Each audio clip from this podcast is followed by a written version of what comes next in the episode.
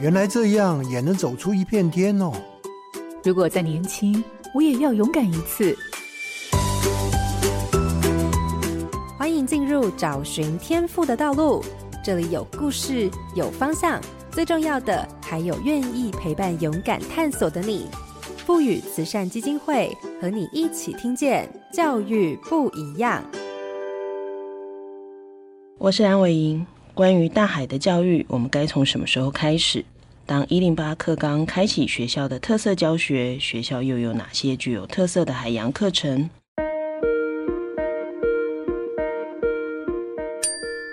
荧光焦点，海洋议题 PBL。谈到基隆，我就会想到港口，一个面海的城市。在基隆的暖暖高中就有安排多元选修课程，将海洋议题纳入的规划。从高一的海洋科学探索，再到高二的海洋人文科技课程，以及海洋教育数位游戏设计，希望透过认识海洋，并且打造能够亲近海洋的人文特质。尤其金融这样的城市文化，对于海洋有着深厚的连结。当年轻的孩子在早期就能够建立海洋历史的认识，对于未来的情感联系会有更长远的发展，并且提升学生亲海、知海、爱海的能力。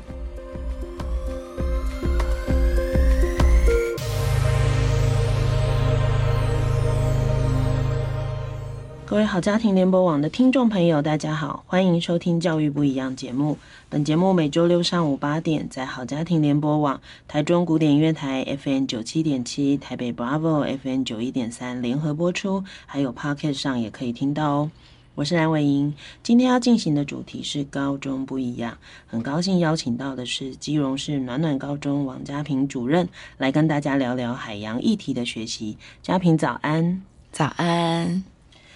我想听到基隆很容易就会连接到海洋，一个临海的城市，在海洋旁的生活环境有独特的产业之外，海洋还跟自己有哪些关系呢？除了亲近海洋、认识海洋，如何产生情感很认同，更愿意认真思考与面对海洋的相关议题？我想今天我们的节目可以从嘉平主任的分享有更多的学习。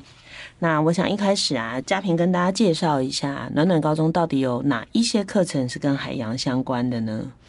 嗯、呃，我们学校最主要其实是在选修课程里面，就是融入这个海洋的议题。那这个课程的发展，其实也要再讲到再更早一点，就是我们其实，在基隆市教育处呢，有曾经有办过一个跨校的四所完中的一个飞鹰班。对，那那个时候呢，其实他们、就是、飞鹰班是什么？飞鹰班就是。嗯，就是把四所完中的一些学生，可能就是比较有兴趣的，或是比较优秀的学生，所以是飞在天空的老鹰。对对对对，哎，对对对，我以为是飞英文。哦，飞鹰班，OK，好，所以就是四个学校找了一些比较有意愿，对，OK，学生，对，哎，这样讲我没有想过，因为飞鹰班是因为老鹰就是我们基隆市的那个哦，算是市鸟吧，就是在海洋广场可以看得到。OK 啊，吉祥物啦，好，吉祥物，吉祥物，好，所以你讲哦，OK，所以基隆市的吉祥物老鹰，所以就用了一个叫飞鹰班，但是是找四个学校，对，好，那那个时候的课程呢，他是找就是像海洋相关的教授专家，嗯，来对学生上课，透过这样的课程，就是让孩子可以去对海洋有了解，那里面其实面向就非常广了，就有呃文学的，然后休闲的、科学的各方面都有。因为这个课程当时是我们开始规划的，是暖中开始，所以那个时候的校长跟主师的那个主任啊、老师，其实就很有这个想法，所以这样子慢慢慢慢转变成，当时我们在做选修课的时候，大家就想说，哎，那我们是在海洋城市，那我们那个时候讨论。呃，课程地图、学生图像的时候，其实就有讨论到说，我们自己的国中部应该是做在地暖暖的课程，然后呢，再来高中就应该走向国际，所以就希望可以走向海洋。嗯、所以，其实，在这样子的一个课程的架构之下，我们就开始发展那个海洋的选修课。那当然还有一个，我觉得还可以去追溯的，就是一百零三年，因为我们学校是基隆市优质化第一个补助的学校，所以我们很早就开始走优质化的这种，就是呃。就对学校的一些成长这样子，对，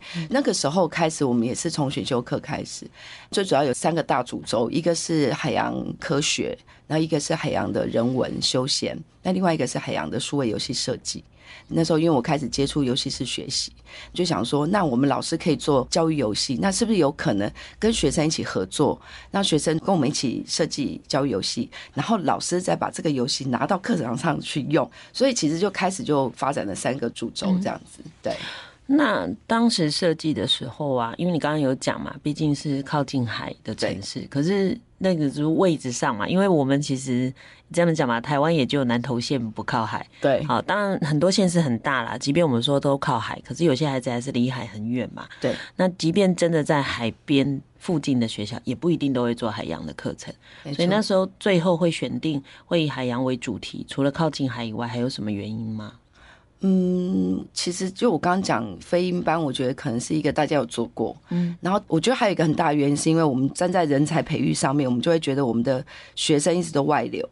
就是在基隆的学生大部分都是以去台北读书为目的这样子，那家长也觉得好像到台北去读书才是一个比较好的一个发展，所以我们在招生上面也一直遇到，就是我们都要收相对比较嗯 maybe 弱势或是比较没有办法。去到台北的学生，那或者甚至于，其实像我觉得暖中，我们很多孩子都是填不到中伦高中以上的台北学校，他们才会甘愿留在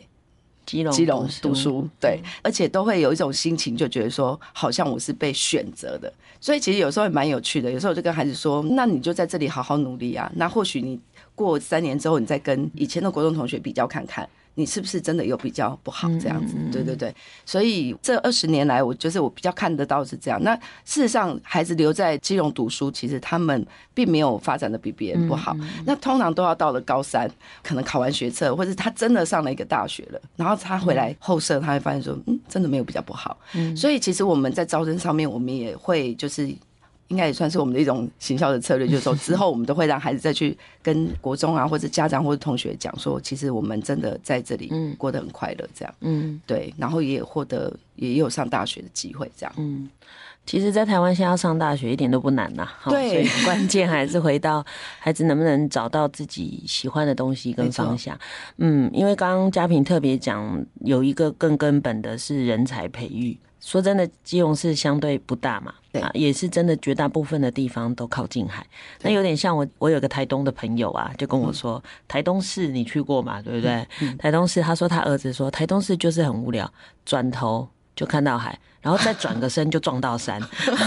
他说他就是一个在海跟又在山的地方。基隆也是真的这样子，是对你说，即便暖暖我没听到觉得很靠山，但其实没有啊，我们在山上，但是滑下来就又离海很近，没错。好，所以如果站在人才培育的角度上，它确实是一个还蛮特别的地方。那如果又没有把握在地的资源去培养人才，其实这个国家少了某一种领域的人才。尤其是我们海洋资源这么多哈，好，所以站在人才培育的立场，当然做这件事，呃，尤其在高中已经进入了快要进到大学之前的探索，还蛮重要的嘛。对，那你刚刚特别提到说，你们的海洋的课程大概三大主轴，那你可不可以都简单说一下，大概会有哪些内容？嗯，人文休闲的部分的话呢，是由我们比较是社会领域的老师所主导的，所以他们呢会从基隆在地一样，会先从暖暖开始，然后再走向基隆市，包括跟海洋相关的，甚至于就是海洋的一些产业，他们也会带孩子去了解，比如说像阳明海运啊，或什么这种的，也会有一些这种课程去探索。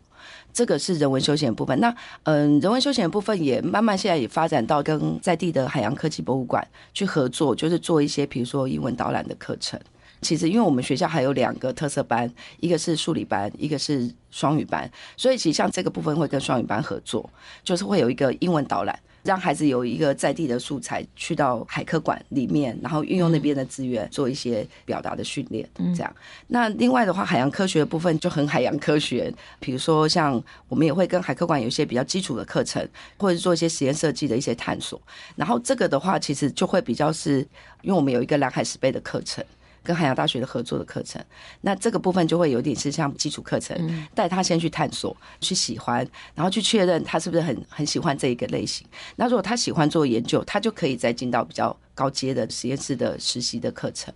那海洋数位教育游戏呢，我们这边的话就比较是带孩子先去了解游戏心理学。那因为孩子喜欢游戏嘛，他们就会对线上游戏有一些憧憬。可是呢，要拉回来到做一个跟他自己比较有相关，或是学习有相关、促进学习的一种游戏，一刚开始也会有些 gap。但是慢慢的，他们就会发现说，做游戏不是只是玩游戏而已，他要懂得玩游戏，要把这个游戏做得好玩，他还要能够做到里面真的是有知识内容的。那他必须要花很多的时间去了解这个。他想要去推广的这个教育内容，所以孩子在做这些的过程，其实像我们这一块也会慢慢做到像有点像专案式的学习。比如说，如果他真的有些雏形了，那我们是不是可以去谈合作，真的把作品做出来？那或者说再去带孩子做行动研究。有些孩子就会好奇说，那我做出来的游戏到底是不是真的会促进学习？然后他们就会想要去试。那我们就会带他，比如说有时候到小学去做观察。或者是在自己的学校里面去做一些推展，这样子。嗯，那他们的这些课程内容里啊，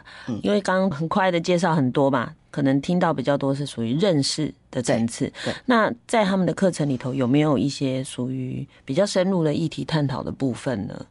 嗯，通常的话，像选修课就会比较像是认识，但是呢，像我们现在目前做专案的部分，就会是拉在自主学习。嗯，就是孩子如果真的对这些议题有兴趣，我们就会利用自主学习时间陪孩子做专案。那专案的部分就会分好几种，比如说像科展，可能孩子就设定，哎，我要去参加科展比赛，那我就要。想一个跟这个有关的议题，然后开始去深入探讨。那或者说在呃海大的实验室里面实习的时候，他有学到一些能力，然后他有发现到一些问题，他想要解决。所以目前我们在做的专案，以我这边，我们就会开始做，比如说选修课跟他的自主学习的时间去做搭配，然后让孩子真的对一个议题去做深究。嗯嗯嗯，对。可不可以给我们举几个例子啊？你比较有印象的孩子做的议题有哪些？嗯，比如说像我们去年做口罩，就是塑胶为例在环境中的影响，那我们就发现到口罩其实也是塑胶。嗯。对，那口罩在 COVID-19 的时候，我们戴在脸上是对我们是一种保护。可是当它被废弃到呃水体环境，对对对对，水体环境里面的时候，那它到底是帮助还是是伤害？对，所以孩子就去做这种环境的评估。这个的话其实也蛮有趣的。这个因为孩子原本设定是要参加客栈比赛，可是去没得名，哎，我就觉得哎，其实我比孩子还失落。我就说啊，怎么会这样？对，那我就发现到说，哎，我自己好像也因为要上大学就要成绩嘛，是对，所以后来其实我孩子也带我去思考，就是说，那我做这件事情到底是在人才培育，还是是为了要让他上大学？嗯嗯嗯。所以我觉得也让我去调整我自己的一些做法，比如说。如果是站在人才培育的话，那这些都是一个很好的过程。那这些过程里面，得名不是重点，重点是在他身上长到就是有些什么能力，或者他看见什么。所以我就发现这些孩子他在做这些专案的过程，其实会真的对环境有感觉。嗯，他会开始对海洋有好奇。好，比如说像我十一月才刚完成一个案子，是海洋大数据的比赛。那我们是做海洋蓝碳。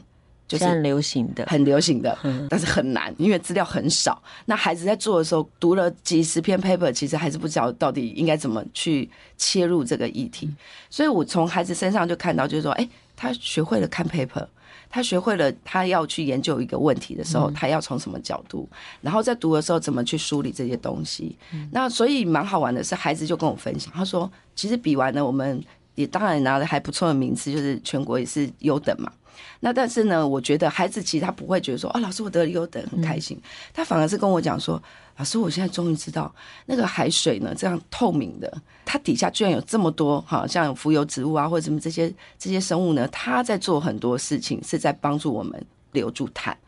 所以他就觉得，哎、欸，那个海洋 对他的感觉好像不太一样。嗯、对啊，其实全世界大概很多地方都被研究到很透彻，但是科学家对于海洋的认识其实还是非常少。对，所以如果孩子们对于这么靠近的海洋都没有感觉，我想未来被破坏啊。也是正常的，好，所以开始有感觉，然后也发现原来海洋不是只是一堆水哈，里头有很多很特别的东西，甚至可能是帮助这个世界面对挑战的一些可能的解方的话，我想那个未来啊，不要说人才，他自己的未来可能就有很多发展哈。对，那但反过来就是你刚刚讲你陪学生嘛，其实说真的。即便今天在暖暖高中教书，不要说暖暖高中啦，可能在所有靠近海的高中教书的老师，海洋本身又不是专业，对，所以大家在开发这些课程的过程中，老师们是怎么重新学习的？嗯。第一个，因为我们都会说我们不会嘛，嗯，那可是呢，因为我们也知道说，如果我们一直依靠就是外在的资源，其实教授也不可能每周都进来帮助我们的孩子，所以我们一定要学。所以其实我们站在这样子的基础之上，我们其实一开始跟教授合作的时候，我们都会告诉我们自己说，我们要把这些东西弄好学起来，或是老师怎么引导。到底应该应该怎么样去运用这些知识？比如说怎么带孩子看 paper，或者是看完 paper 怎么去梳理这些东西，他一定有一些方法。所以其实我们就会开始慢慢去发展这样。所以一开始可能是跟大学合作，也很感谢这些老师，不管是海科馆或者海大的老师，甚至台科大侯惠泽老师，他们其实都很愿意进来，然后甚至他的研究生、他的研究团队都进来陪伴。嗯。那初期的时候陪伴到后来，我们慢慢我们自己就会去讨论对话说。哪些东西是我们自己可以做的？哪些东西可能真的还是需要？有时候教授来讲个一堂课，对孩子的那种影响还是很大的。对，所以慢慢的，我们就会开始去把课程在做的更深化。好，所以啊，也就是一开始跟着孩子一起跟着教授学，对吧？对对。然后边跟边学，但我觉得暖暖高中的老师听起来有一件事是特别的，因为从一开始就有心理准备，我们不可能一直依赖。哎，所以要赶快学起来，因为确实有些老师会觉得，反正有大学合作啦，那我们就让大学来讲不就好了吗？那我们就在旁边看嘛。但老师们很清楚，要永续还是得回到自己的手上。好，所以这其实不是太容易的事情。嗯、那刚刚你提了好几次海洋大学啊，因为我也曾经听你提过跟海洋大学的合作。那能不能简单介绍一下，就是到底跟海洋大学合作，在帮助孩子做这种海洋的专案，或者是你刚刚讲的实习，这个过程是什么？嗯，其实也很感谢，就是一开始海大的教务处的团队协助，因为其实我们都很清楚知道，如果今天这个课程要做到深化的话，绝对不是只是教授来上几堂课，或者是把孩子放进实验室里面就好了。所以呢，其实我们在一开始在发展南海十倍的课程，其实我们前面是有一些过程哦，就是海洋大学跟我们学校暖暖高中，当时呢，我们是呃海大有先找了七个系。就是有先询问有没有老师愿意投入，所以有七个系的教授愿意来跟我们对话，所以我们是定期期中、期初、期末都会开会，然后大家彼此会去聊一聊这些孩子在海大，在我的实验室里面我看到了什么，那孩子在学校里面他的发展又是什么，我们也会分享，所以在这个过程里面，我们就会找到一个最适合孩子的。这种学习的方式，我觉得也很开心。就是说，里面有几个系的教授到现在都还跟我们是长期合作的关系。那他们其实也会很好奇，就是说，到底要怎么去带这些高中生？嗯、对，所以其实这个课程我觉得很珍贵的是在这里，就是说，一开始有找到一些愿意投入的伙伴，然后大学端的跟高中端的合作。那因为孩子有时候进去，像比如说以我陪伴的是生科系嘛。那生科系的学生进去，其实开始进去就接触到非常非常难的化学，然后他在我们的高中化学根本没有学过，可是因为我就是因为有陪。我会跟着他们去参加实验室的 meeting，知道他们在里面做些什么事情。那我就会知道说，哦，原来这个东西他们不懂。那我们就要回来在化学课里面多讲一些。所以像我有时候我就会提到，那他们就会常常你就会听到孩子就说，哦，我知道那是什么了，原来是这样这样这样。所以你就会发现说，这样子的合作对孩子来讲才是真的串联起来的。嗯，那他就会越学越 enjoy。嗯，对，然后他就会发现到他在学校里面学的东西跟到。大学里面的东西是可以串联在一起，然后他会开始带着一个比较好奇的心情去看待这些对他来讲相对来说是比较新鲜的历程。对，其实我想听众朋友大家也会觉得很特别，因为其实过往啊，那个孩子很多的时候啊，你不要说大学、高中也不见得会这样，就觉得哎，反正。你要不要念是你的事啊，你自己想办法。可是也随着少子化，我觉得所有人都很清楚，我倒不把它认定为要抢学生。我觉得比较多的是大家更在乎每个孩子的可能性。对，所以你看哦，刚刚听到家评主任说，呃，海大可能教授们其实平常大家都忙得要命啊，哎，可是还是有教授愿意投入。那投入只是为了从孩子身上，一方面看到孩子发展的可能，另一方面也是从这个过程里来帮助自己理解这一代的孩子。那我到底在课程设计教学上能够怎么做？因为这些孩子就是未来他的大学生的样子嘛，哈。那这样子的过程其实不但对自己的专业有帮助，也真的落实到一个让孩子更早接触跟海洋有关的知识，他才有可能将来大学再选择这个。其实我有一个孩子，呃学生也是念海大。他也很可爱，他后来念的类似像养殖，就是研究鱼的，嗯、然后就一直跟我说：“老师我，我因为他也是从小在基隆长大，他是高中才来台北念，就像你讲的。他说他到后来才知道说，原来做海洋所有的东西哦，将来钱都蛮多的。我说哦，好，不要告诉别人。好，我想这个也是孩子们没有进去、没有接触以后没有感觉，因为他们想到海洋的产业，只会想到捕鱼。”对，不会啦，现在啊，现在应该多一个长荣海运呐。大家每次看到长荣海运的年终，就会觉得，哎，怎么样才进得去哈？对，那所以呃，海洋的资源跟海洋相关的产业其实蛮多的。透过这样大学跟高中的合作，我觉得真的目前高中的样子其实很不相同。嗯、那除了海大哈，除了老师们的投入，或像你刚刚讲海科馆，对吧？对。那我们在做这一些课程的支持，除了这种学界或社教的单位之外，还有其他部分的引入吗？那学校是怎么支持这些老师来投入这样的课程？嗯，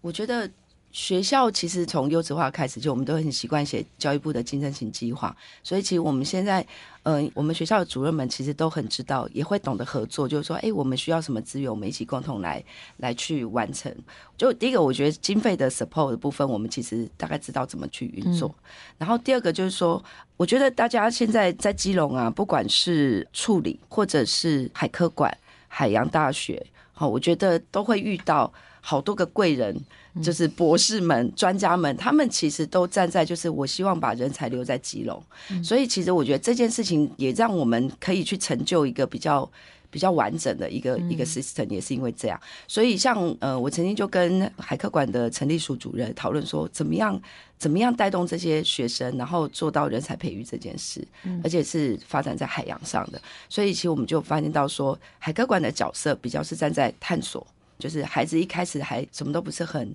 清楚海洋是什么的时候，我们可以透过很多他们很多的小课程，或者是他们的博物馆的资源，先让孩子认识。那认识了之后呢，比较高阶的，我们就让孩子进到海大。那当然，我们本身自己的高中的学科教育也是很重要的。那当然，我觉得产业的部分就会像是处理，或者是像渔业科科长也都很认真。嗯，所以我觉得还有包括大学的 USR 这一块，其实我们也接触到很多海大的一一些像这些 USR 的部分。那我们就会发现到说，哎，其实他们在产业的串联这一块，也会让我们的孩子有看到一个。一个未来，所以就会觉得说，嗯，我现在在做的这件事情真的很有意义。那我觉得我们在高中比较重要的，其实是做到环境，或者像现在的永续这一块，怎么让孩子在真实环境的体验跟探索，会让他连接回来说，其实我在做的是一件很有意义的事。嗯嗯。一个城市养一个孩子，感觉是这样的。对，好，我觉得听起来很不容易，因为我跟嘉平其实是一百零五年认识的吧，一百零四学年度，那时候啊，他也就是呃，要讲带着嘛，哈，就是邀了。基隆的四所高中的学校的主任跟老师那时候来找我们，好，嗯、那我觉得当时确实会听到他谈了很多困境，很多东西才刚开始。那回头再看呢、啊，其实不到十年的时间，整个学校其实整个课程还有对学生的培育，其实是完全不一样的哈。这也就是慢慢累积来的。就像嘉平讲的，有很多贵人在帮助。好，那我觉得有贵人的最大一个原因是愿意敞开。好，愿意敞开，其实才有机会跟彼此合作，听到对方需要什么，那我们这边该配合什么，哈，而不是一直觉得别人该给予我们。好，所以回头看十年内整个学校的发展是很不一样的哈。那这一段节目我们听了学校关于课程还有相关的合作的部分，我们下一段来听一听关于学生的学习。第一个最好奇的就是。其实一零八课纲以后，大家都忙得要命啊。对对，说真的，我还蛮少听到老师跟我说不会啊，不累啊，很轻松。不过当然啦，累不累，有的人开心，有的人其实不喜欢。好，嗯、那在这么累的情况下，为什么老师们愿意投入呢？你的观察是什么？先讲我自己好了，我就觉得真的很累。哦，一零八真的，大家其实要做的事情很多。可是你如果站在就是。学生的立场，就以学习者为中心来讲的话，那你还是要试图去解决这些困境，嗯、对，因为我觉得我们我们老师可能有一个点蛮相似的，就是我们没办法停留在一个明明看到问题，但是你都不解决它，嗯，对，我觉得是这样，所以大家就永远就会去思考说，好，那我们还可以再怎么做？这样，我觉得也是这样子的过程，就让我发现，因为自主学习是在我们图书馆负责嘛。那一开始也是想说，自主学就已经这么忙，学生这么忙了，还要再做什么自主学习吗？所以其实一刚开始也很多老师会说，不能给他们读书吗？或什么的，甚至小孩子就很想说，我就书都读不完了这样。可是呢，后来就开始去了解了之后，就发现其实它对我们来讲是个契机，因为自主学习算是孩子的空白课程。那空白课程就是他可以自己自主，他要去做什么。那所以就发现到说，哎，这个空白课程很好用啊。嗯，我们是不是可以再梳理一下？那让孩子好好的学习，好好的探索，然后他在他自己的自主学习的课程的时候，去完成他自己的专案。那老师就站在是一个陪伴者的角色，陪伴他学习的概念，这样，哎，就发现好像。OK 哦，可以哦，这样子也让孩子慢慢的去知道说，这是我的时间。我除了自己可以 control 学习之外，我还可以怎么样去结合这些，然后去把它做得更好。所以我觉得还蛮有趣的。所以其实呃，我现在其实在推的就是个人化学习，比较有点像我们以前。一零八有课资老师嘛？嗯，老师必须要了解我们学校的课程地图，然后给孩子最好的建议。那就有点像在做这样，就是说我从自主学习担任自主学习指导老师，那我们就会开始去陪伴孩子说。就比如说你想要念什么大学，或是你对什么比较有兴趣，然后呢就跟他说，哎、欸，那我推荐你，你应该去上海洋科学探索。嗯、然后科学探索之后呢，你还有一个海大的课程可以选择。好，那你这样的话，你可能可以怎么样怎么样怎么样？那你之后可能可以选什么？那比如说大学的部分，如果你成绩本来就蛮好的，那你可能有繁星的选择。可是呢，如果你不想只有读书，高中生活不是有读书的话，那你还可以怎么去拓展你的学习？所以呢，就开始慢慢。孩子就会对这些想象就会更多，嗯，像我今年高一小朋友就跟我分享说，老师已经考了两次段考了，我发现我很努力，很努力，更努力之后呢，还是读的不好，那我该怎么办呢？他就开始会去想特殊选材，他就说，那我把时间，我喜欢做事，我喜欢研究，那我可不可以把时间花在比较多在这个上面？嗯，但我的基础学科我还是顾好就好了，就基本的，那我可能就可以去走特殊选才。所以就我就发现到说，哎，我们的暖中的孩子就开始对未来的想象更多了。那我觉得这样好像比较符合我们自己给自己当初在一开始一零八课纲设定这个呃学生老师图像的时候，我们自己的设定是我们希望暖暖高中是一个打造一所找到自我价值的幸福学校。这是我们自己的 slogan，那我就发现好像慢慢越贴近了。就是不管老师在陪孩子共学的过程，或者是学生在这个从迷惘到清晰的这个过程，我都觉得好像有找到自我的价值。嗯，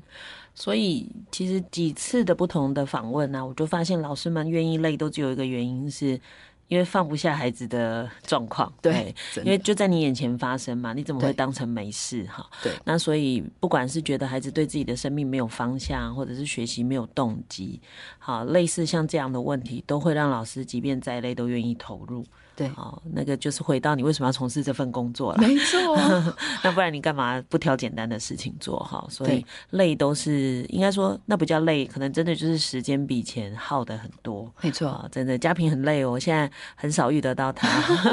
每次我们社情呃，应该说我们其实会每个月有个固定要讨论课程的时间，那家平都会非常忙，都在处理陪伴学生的事情。好，这个都千真万确的哈，我觉得我可以作证这样。好，那你现在。讲的都是你自己投入，跟可能跟你的伙伴，学校里头到底有没有老师是其实不太支持的，会觉得学校干嘛做这样的事情？嗯，当然一定会有，就是说一定会有不晓得我们在做什么的。嗯，对对对。但是我觉得我们学校蛮特别的是，如果这个结果是好的，他们好像就会说：“好吧，那你就做吧。”这样会有点这样，就是说，所谓的结果是好的是什么意思呢？就大家其实有的时候，我觉得大家立场不同或是意见不同，都是在于这件事情真的对学生比较好吗？嗯，我觉得其实是在这个上面。所以我讲的结果比较好，就是如果这个孩子他在这个过程里面，大家有担心，不晓得他到底是不是 OK，可是最后他上了一个好大学，或者真的有找到他自己想要的这一块，我觉得老师们就会说，好吧。可能这也是一个有有用的方法，就类似这样，是。对，因为我觉得，我觉得难免会有没动力的时候嘛，然后就会觉得说，为什么这些老师都不参与这样？但后来我自己慢慢就就梳理出一个，我觉得其实不应该这样想，你应该想的是说，大家都在各自的可以做的事情上面做努力。比如说有些老师他就很会上课啊，而且他就很喜欢上课，那他就把课上好。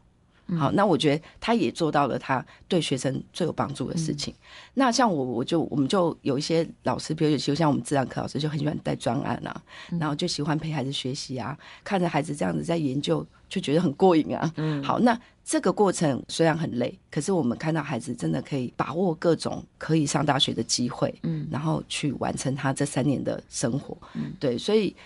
我比较不会去觉得说，嗯，他们是不支持的，或者是、嗯、对。所以其实应该这样说啦，学校里头有多元的老师存在。好，第一个前提是其实大家都认真，大家也在乎孩子，但是大家可能用各自的方式在投入这件事。对，那换一个角度想，就是孩子们的各方面都会有人照顾到。哎，没错。然后其实只要不要相互攻击，也就是相互理解跟相互学习。我欣赏啦，到后来就会欣赏了。嗯、那其实这个学校就是一个我我自己认为最好的学校。真的不要每个人都长得一模一样。嘿，其实有时候整个学校老师全部都在做一模一样的事，那我我就会开始担心，那一定有事有人没做哈。所以其实保持学校的某种张力，其实反而是学校进步最好的。对，所以我每次问大家这个问题啊，我觉得每次要回答人都很紧张，说：“哎，糟糕了，我是要讲真话还是什么？”其实不是哈，我觉得在一个组织内维持一定的张力，才会让每一个人把事情做得更仔细，因为生怕我承诺对的事情，其实我并没做好，没错，那这样对方会不会看见？所以反而那个张力存在，是让大家把事做得更谨慎。好，所以这是一个好事情哈，所以千万不要里头都同文层。那当然，同样的啊，因为一定有老师会有不一样的想法，那学生应该也是啊。对对，所以会不会我们平常学校在推动这些课程的时候，还是会有少部分孩子是其实没有很认同这件事，会就是完全不配合的状态，会遇到这种情形吗？嗯，会啊。但我其实正向来看，我觉得也是一件好事啦。比如说，他至少在那个当下，他做了一个他自己认为。对的选择，做了一个选择。对，比如说像有些孩子，我们当然也是会遇到，有些孩子他进到暖中，他其实就是为了要用繁星上顶大，所以他其实他就觉得我要花大把的时间先把我的课程顾好，那所以他就会花很多很多时间读书。那包括有些家长会这么认为，会跟孩子说，你就把书读好就好了，其他事情不要管。所以。像我就当然也会发现到有些孩子他就会去选择相对强度没那么强的社团，好，那或者是选一个相对没有那么硬的，一定要有产出的，要有专案的这种的课程去选修课去选，所以我觉得其实都蛮好的。但是呢，至少我觉得做专案的这一批孩子，他有造成的一个效应是，大家会发现说，嗯，好像这样蛮好的，嗯嗯，所以我觉得会带动一种好的循环，就是说这些孩子他并不会。最后得到的结果是，好像大家说，你看吧，你花那么多时间，就你什么都没做好，什么都没有。所以我觉得学校里面的氛围来讲，我觉得是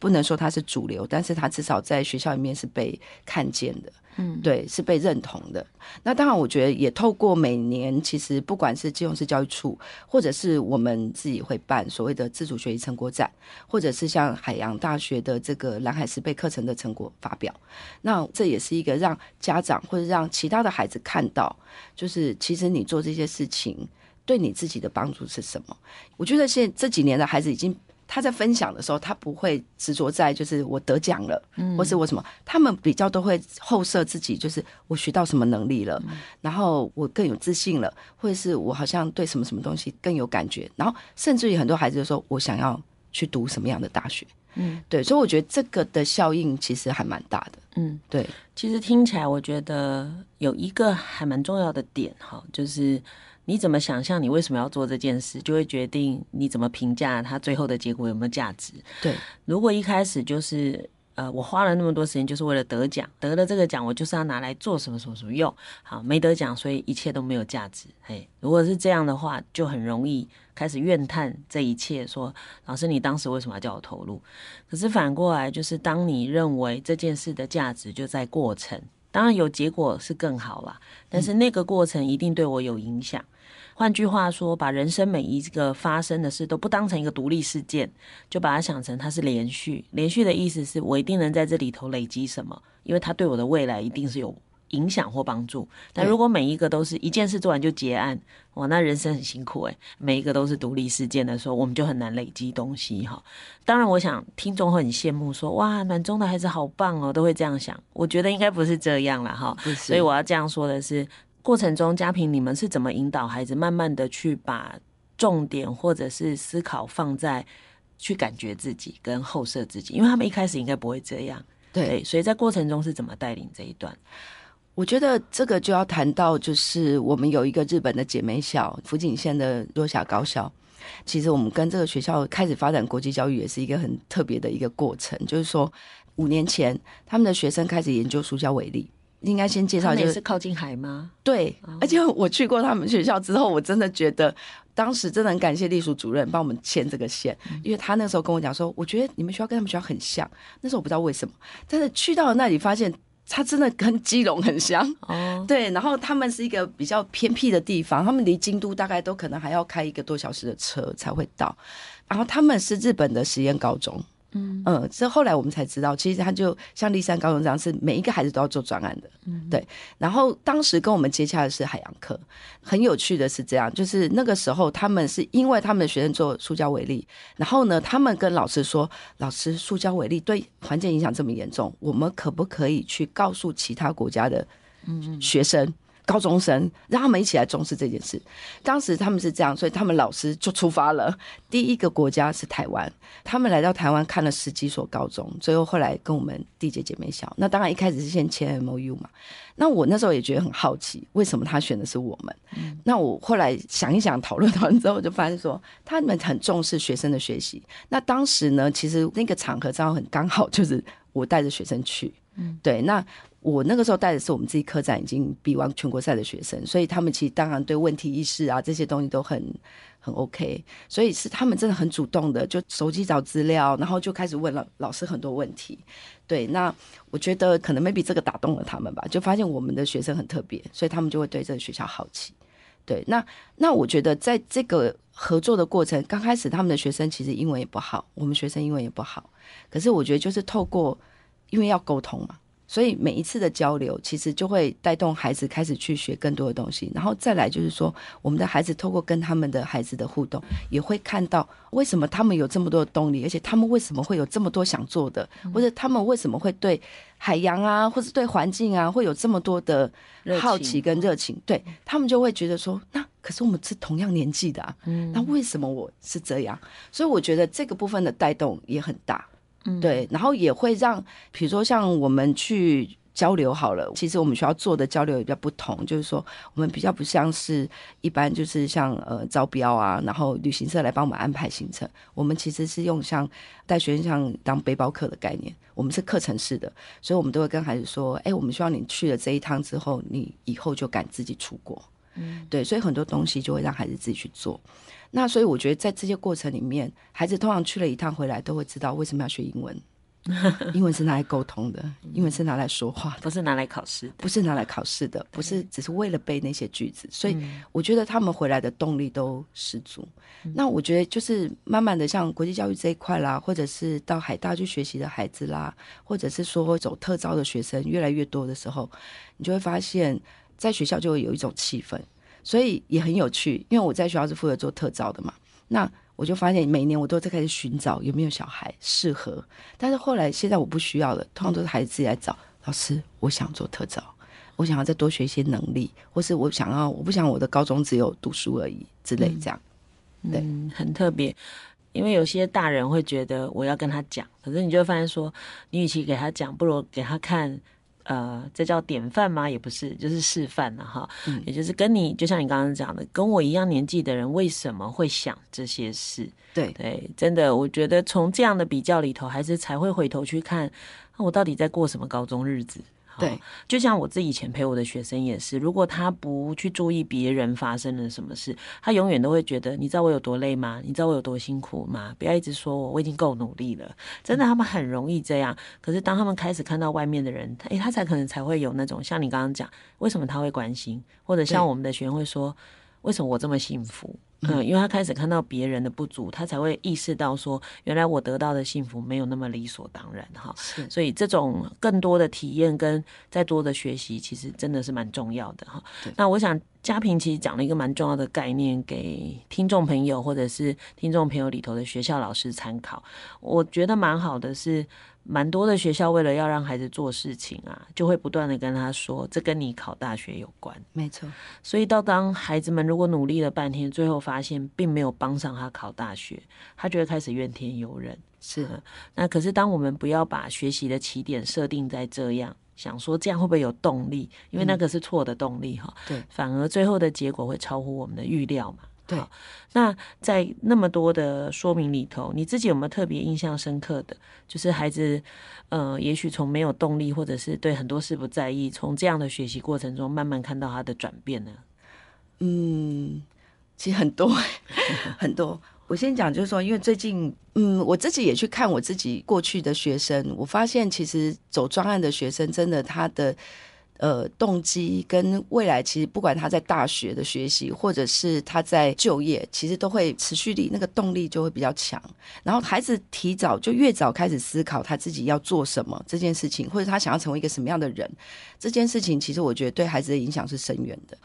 包括像我觉得刚刚日本姐妹校有一段，他们其实现在在推一个儿童哲学课，嗯，P for C，这个也是我一直很好奇，其实可能也会是接下来这一年我会想要去探索的东西。就是说，像我其实我观察日本姐妹校的学生，弱小高校的小孩，一刚开始真的没什么自信，但是我今年七月在带孩子去交流的时候，因为中间 COVID 不行嘛，我再重新回到那个学校，我发现他们变快乐了。而且孩子在表达跟在说他自己想说的话的时候，变得比较，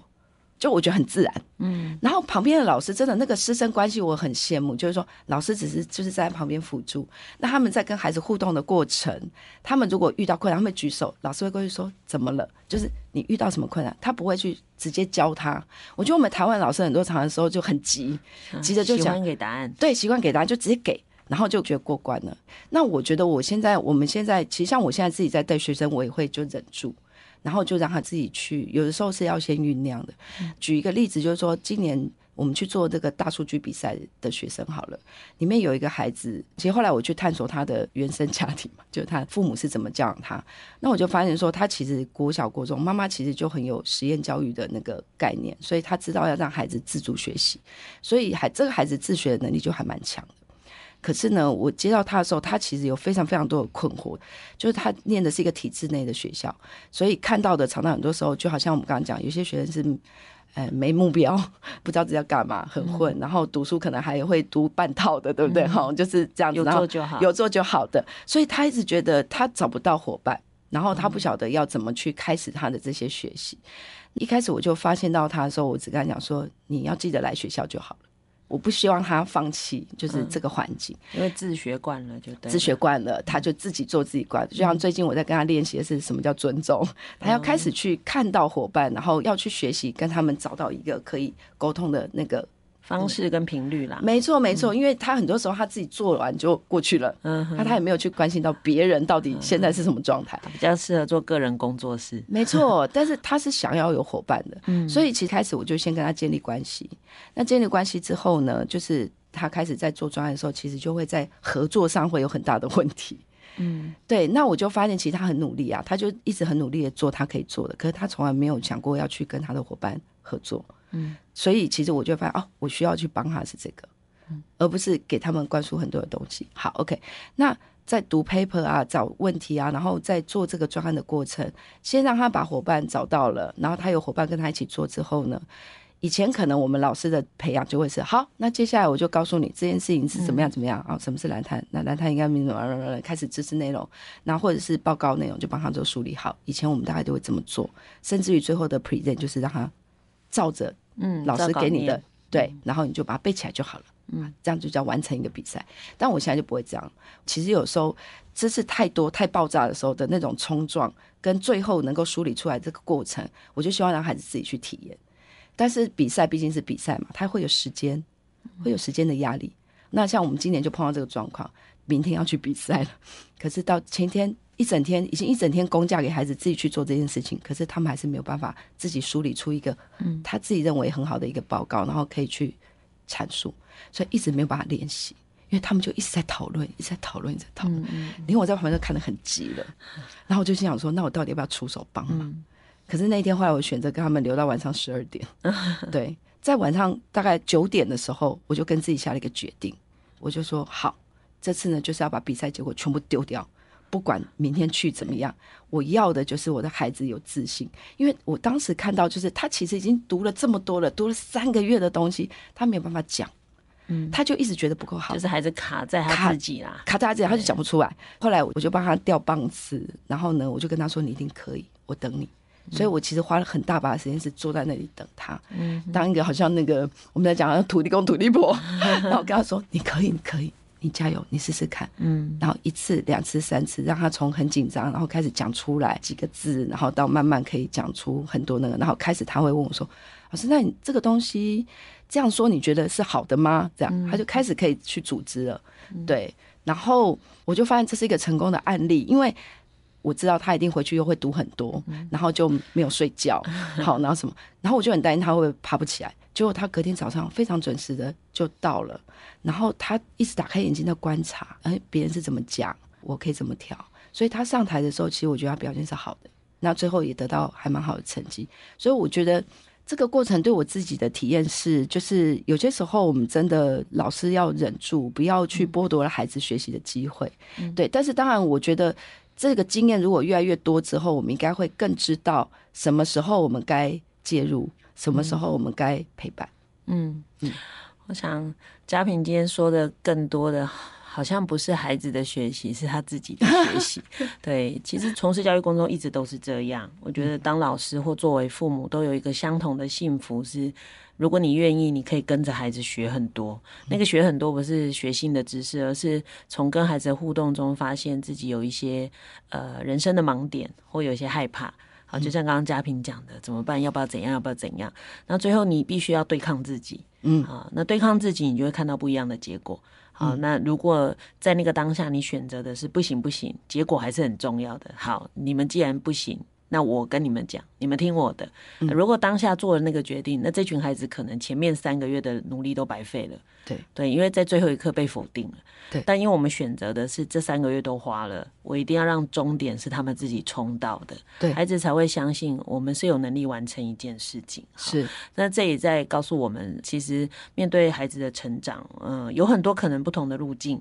但是他们喜欢的事情就有可能能够启动他们。哈，哎，今天真的很谢谢。嘉平讲了这么多感人的故事哈，呃，我本来很想问他说，你再来还要做什么，但他刚刚已经讲了，他研究哲学要做这个做那个哈。对，其实有动力的老师就会遇到一群有动力的孩子，因为他刚刚都没有提到自己哈，但就我在旁边听。光孩子们看到一个老师怎么可以一直陪他们做这么多事，然后怎么可以不要放弃，怎么可以一直对什么事都好奇，这样就足以让学生可以继续往前冲哈。真的很谢谢嘉平，那也希望听众朋友从暖暖高中的故事，能够对我们高中的学校发展课程的实施有更多的信心，也请大家要多给高中的教育更多的支持。谢谢嘉平，谢谢谢谢伟莹。